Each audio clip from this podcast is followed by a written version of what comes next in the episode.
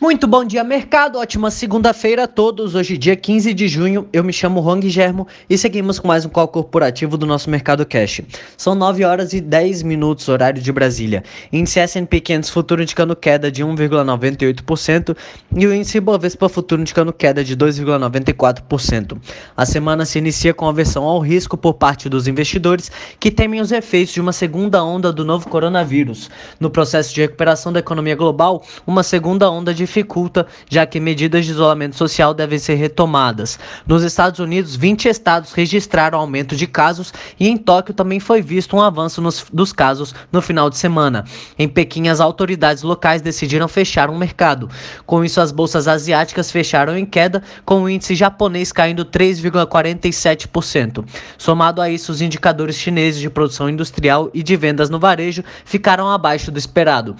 Nos Estados Unidos, houve aumento das tensões sociais após a morte de um homem negro por policiais de Atlanta na noite de sexta-feira. Os protestos contra racismo e violência policial se intensificaram no país desde o final de maio. Entre as commodities, os contratos futuros do minério de ferro negociados na bolsa de Dalian fecharam estáveis a 107,46 dólares e o petróleo Brent opera em queda de 1,73% a 38,06 dólares. No cenário corporativo, temos notícias da JBS em que a Covid-19 segue tendo impacto sobre as operações da empresa. A Justiça do Trabalho do Rio Grande do Sul determinou que a JBS afaste todos os funcionários diretos e terceirizados da unidade de Trindade do Sul por 14 dias para teste de Covid-19, segundo a agência Reuters. Pela decisão, o afastamento é válido a partir do dia 13 de junho e a JBS precisa manter a remuneração de todos os trabalhadores da, da unidade, sob pena de multa diária de 25 mil reais. Com isso, as atividades foram suspensas na unidade durante o período. Em nota, a JBS afirma que não comenta processos judiciais em andamento e reiterou que tem como objetivo prioritário a saúde de seus colaboradores. CCR. A CCR anunciou que o Conselho de Administração da empresa elegeu Marco Calduro como novo presidente presidente. A companhia informou ainda que Calduro assumiu o cargo no dia 6 de julho e o executivo já ocupou o cargo de presidente executivo da Login. Petrobras. A Petrobras informou o início da fase vinculante referente à venda conjunta com a Woben para a totalidade de suas ações nas empresas Eólica Mangue Seco 3 e Eólica Mangue Seco 4, proprietárias de usinas de geração de energia eólica. Ah, os habilitados para a fase vinculante receberão carta convite com instruções detalhadas sobre o processo de desinvestimento para o envio das propostas vinculantes. A Petrobras ainda deu início a mais de uma a mais uma onda de renegociação com seus fornecedores com o objetivo de cortar ao menos 2 bilhões de dólares dos custos operacionais em 2020, segundo reportagem do Valor Econômico. O processo de corte das despesas estava focado no adiamento dos pagamentos e antecipar o fim de contratos próximos a vencer.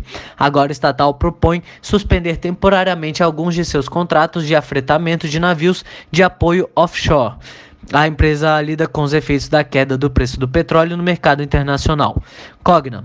A Cogna informou que seu conselho de administração recebeu a renúncia de Evandro José Neiva ao cargo de membro e presidente do conselho de administração da Cogna. Ele permanece como membro do comitê de fundadores, órgão consultivo do conselho de administração da, da companhia. Nicolau Ferreira Chacurfoy eleito como presidente do Conselho de Administração e Rodrigo Calvo Galindo permanece como vice-presidente do Conselho de Administração. Grandene. A Grandene adiou mais uma vez a data da reabertura de sua unidade em Sobral. A previsão é que a fábrica volte a operar em 22 de junho. A expectativa anterior era de que as operações de produção de calçados fossem retomadas na segunda-feira. A postergação atende a um novo decreto da prefeitura que tenta conter a expansão do novo coronavírus coronavírus na cidade. Smiles. A Smiles informou que o Conselho de Administração escolheu Hugo Reis de Assunção para cargo de diretor financeiro da empresa. A Assunção tem passagens por empresas como Accenture, Credit Cards e Citibank, entre outras. Com a escolha de Assunção, o presidente da Smiles, André Felauer, deixará de acumular o cargo de diretor financeiro. Por hora, estas são as principais notícias. Desejo a todos um excelente dia e ótimos negócios. Um forte abraço.